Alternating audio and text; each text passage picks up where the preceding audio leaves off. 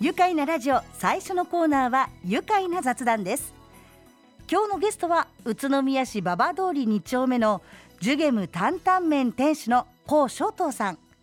そして認定 NPO 法人フードバンク宇都宮事務局次長曽根優也さんです。お二人ともどうぞよろしくお願いいたします。お願いします。さあまずはそれぞれのお店や団体について簡単に教えていただきたいと思うんですがじゃあ最初にコウさんからお願いできますか？はい、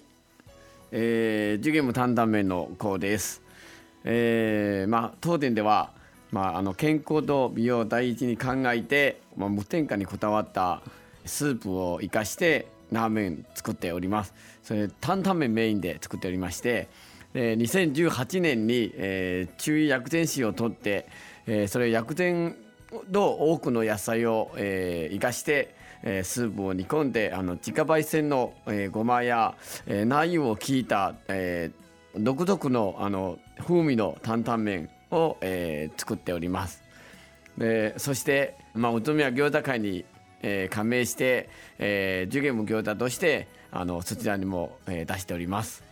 担々麺もそして餃子もとっても人気ですし立地としてもね大通り沿いにありますので、はい。ドン・キホーテのすぐ隣ですよね、うん。はい。ですごくねこう訪れる方も非常に多いんですがじゃあ続いて曽根さん。はい。フードバンク宇都宮について教えていただけますか？はい、えーフードバンク活動というのはですね、えーご家庭だったり企業さんで、えー余ってしまう賞味期限があるんだけれども食べられるんだけれどもちょっと捨てちゃおうかなみたいなもったいない食品をおご寄付していただいて、えーそれを私たちが生活に困っている方のお話を聞いた上で、えー無償でこちらも提供してその生活を支えるという活動があ私たちのフードバンク活動で、えーございます。はい、そんなね宇都宮の飲食店とフードバンク宇都宮さんが、まあ、今回協力をし合いながら新たな取り組みを始めたということなんですが、コウさんこれ何でしょうか？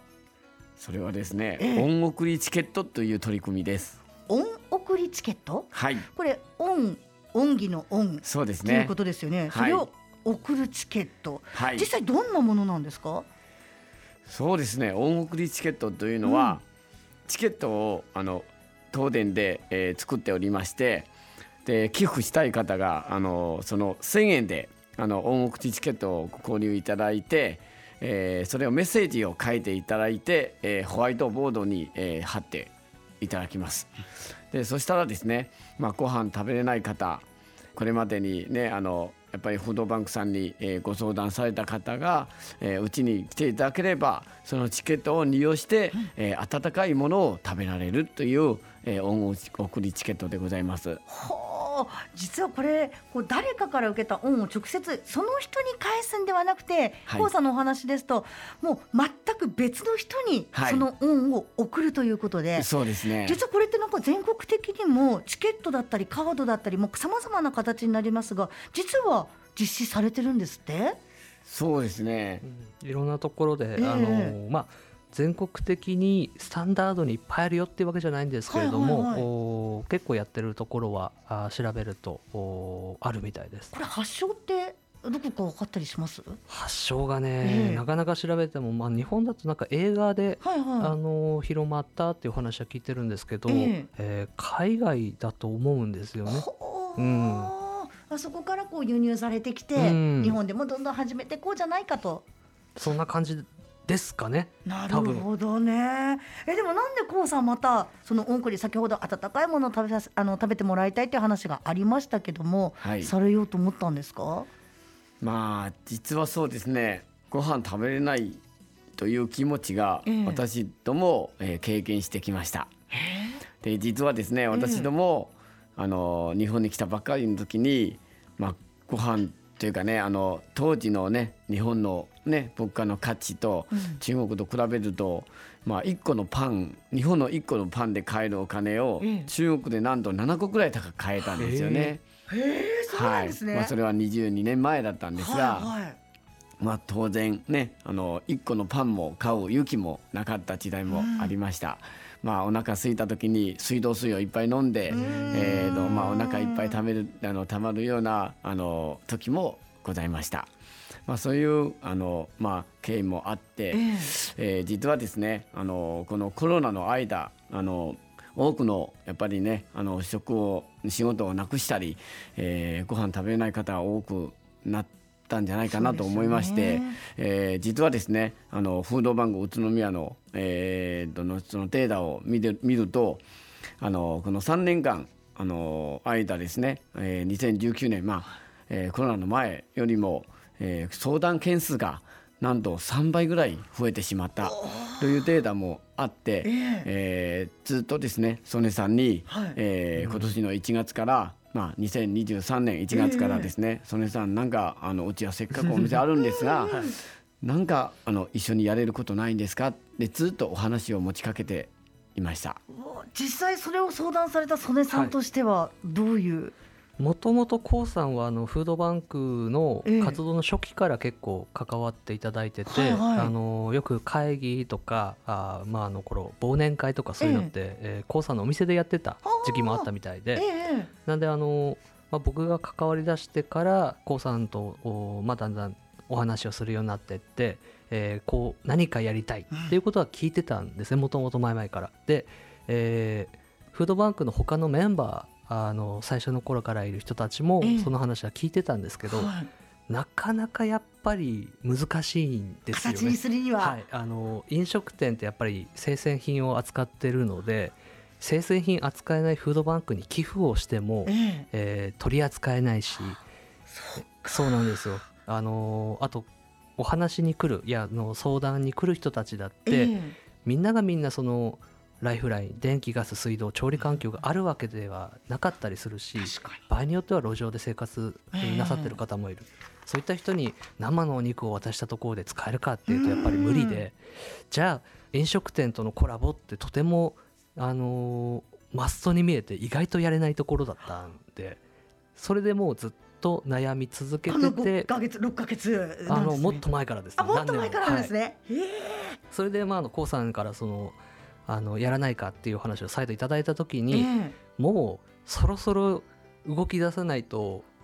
機会を逃しそうだなと思ってあのこんだけね思いを強くして言ってくれる人がいるんだったらじゃあもう何やるか決まんないけどとりあえず方針だけ決めて会議をしましょうって言って僕は持ち帰って、ええ。でお話をしてる中でそのえペイフォワードっていうものがあるらしいっていうのが会議の中で出て、ええ。あの当初想定してたのは寄付付きの商品を出そうとかってちょっと結構ありふれたというかあの安牌なところをええ取ろうとしてたんですけど、これ面白いなっていうふうにみんななったんでよしやろうっていうことで今ここまで来たって感じです。はい。でも k o さんのはい。その自分のね自身の体験から、はい。そしてそれが自分の思いを相手に伝えてまた形になるまでちょっと道のりね長かったと思うんですけどねようやく動き始めたっていう。そうですねようやくまあ形になったんじゃないかなと思います。わあね、曽根さんのそのじゃあもうやろうっていうそのはいね後押しもあってようやく動き始めたと思うんですが、そんな二人の熱いも本当にひしひしと伝わってくるんですけどもじゃあ後半にねその恩送りチケットの具体的な内容についてたっぷりと伺っていきたいと思いますので一旦ブレイクです。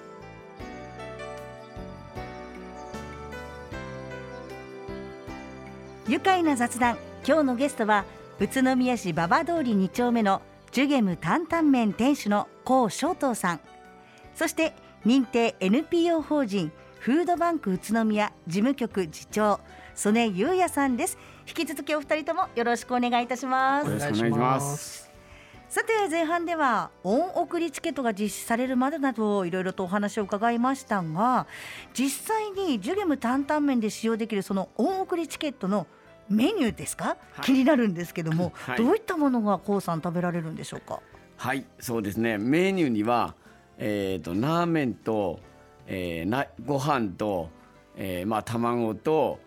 餃子をを、えー、ついています。えチケット1000円っておっしゃって1000ましたよね円です。はい。1000円でこれだけ？そうですね。食べられちゃうんですか？えー、と皆さんがですね善意で、えー、ご寄付いただいた1000円を、えー、もう本来ならえーラーメンとあのご飯と卵ついて1000円なんですが、うちからまあ餃子を2個おサービス入れて、えー、1000円になります。でそしてもしねあのもっと食べたいその大盛りにしてくださいとそれでもおサービスさせていただいております。それも OK なんですか？はい。さん太っ腹本当に優しい、そのだって自分からも餃子をさらにサービスということで、はい。はい。うわーこれは本当にねありがたいと思って皆さん召し上がってる方は非常に多いと思うんですけども、はい。実際にこのお送りチケットって6月1日からスタートしたと伺いました、はい。はい。およそ1ヶ月が経とうとしてますけども、はい。利用された方もちろん恩を送った方、はいそしてそれを受け取った方、はい。それぞれの反応いかがですか？そうですね。あの恩恩送り恩を送った方がですね、ええまあいっぱいメッセージ書いていただいて、うんやっぱり中に多くの方がまあいっぱい食べて元気になってくださいねという温かいえうんあのメッセージが、えー書かれてあのことが多いんです。そうですね。まだ今ねあのそこまでさほど多くはないんですが何人かあのもう来てすでに来ていただいて、えーご利用されているえ方もはい方もいらっしゃいます。利用者の方のメッセージもあったりするんですか？はい、そうですね。あのまあえー、と豊かな社会をなりますようにね頑張りますとか、えー、とまあ美味しかったあのこれから元気になって頑張りたいと思いますというメッセージが、えー書かれております。なんかその寄付をされた方がまたそのメッセージをね、来店して読んだ時に、はいああやってよかったなって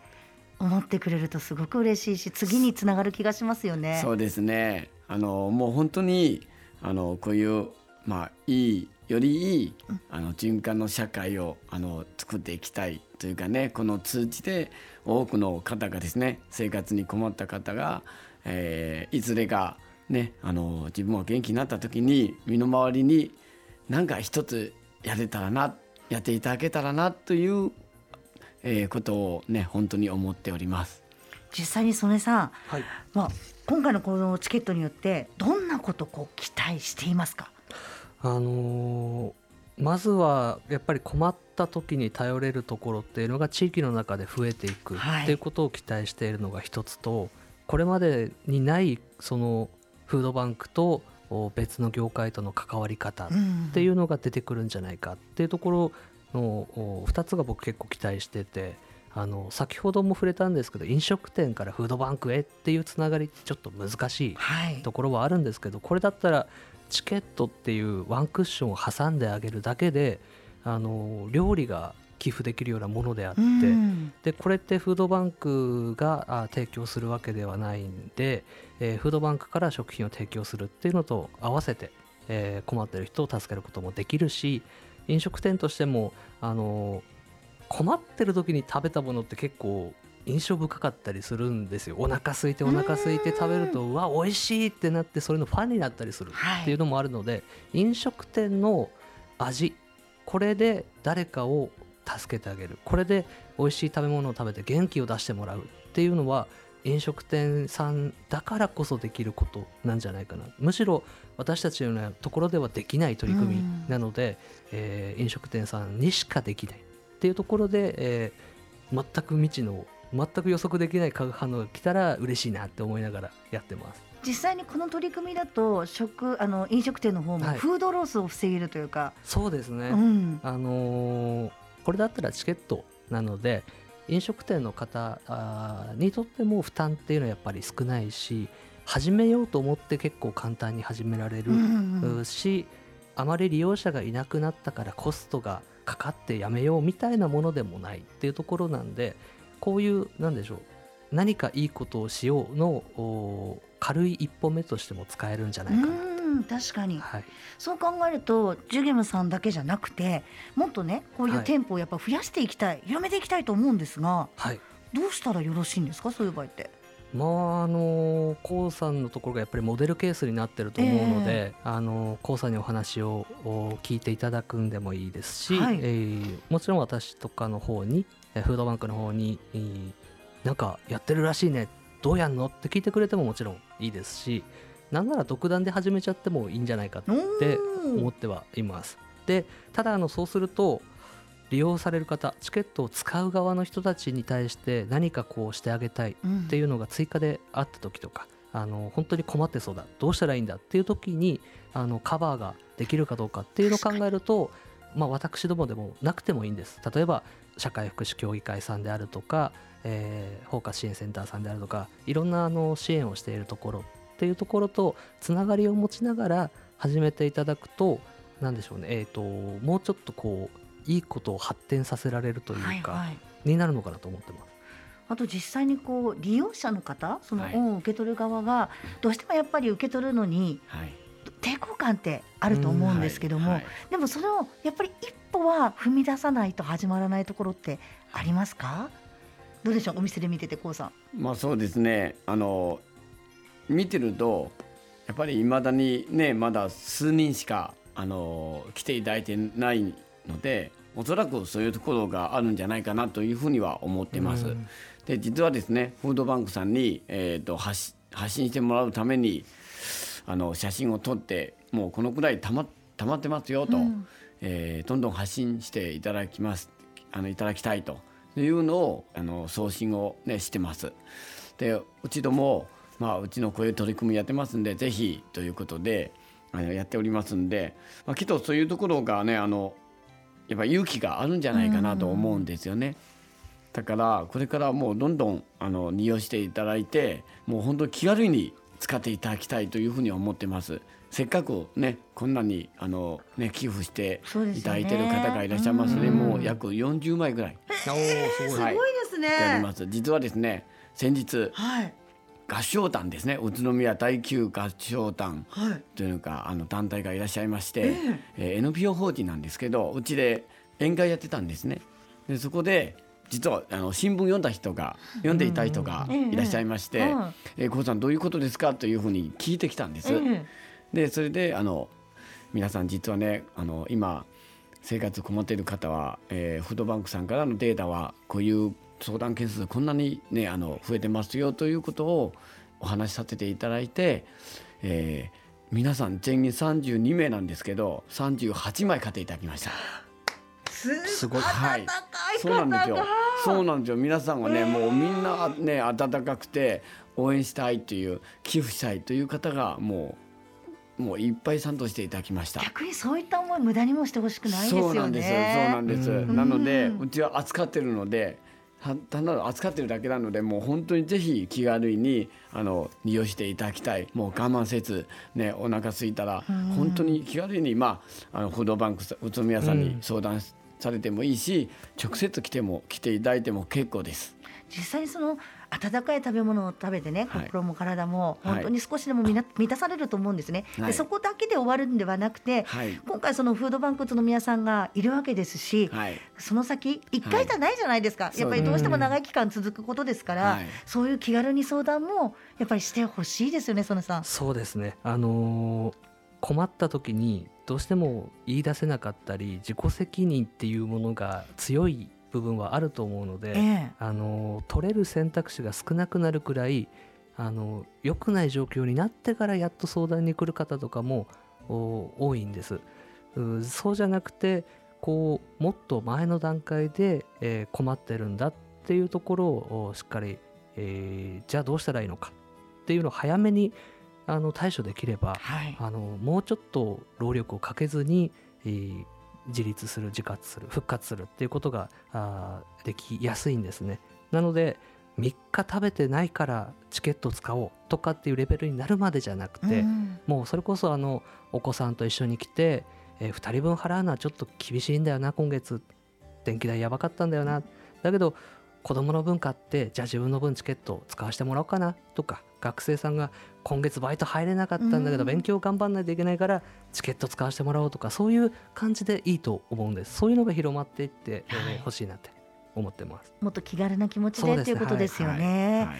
かりました。今日ですねご紹介しましたこの恩送りチケットが購入できるジュゲム担々麺なんですが宇都宮市馬場通り2丁目二荒山神社の向かいにあります。月曜日が定休日となっています。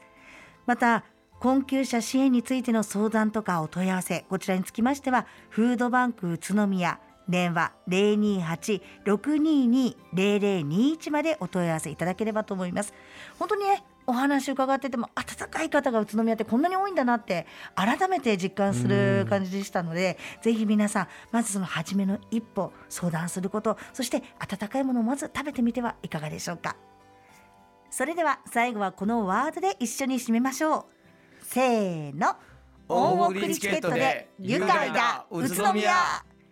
愉快な雑談。今日のゲストは宇都宮市馬場通り2丁目のジュゲム担々麺店主の高翔東さん。そして認定 NPO 法人フードバンク宇都宮事務局次長曽根優也さんでした。お二人ともどうもありがとうございました。ありがとうございました。住めば愉快な宇都宮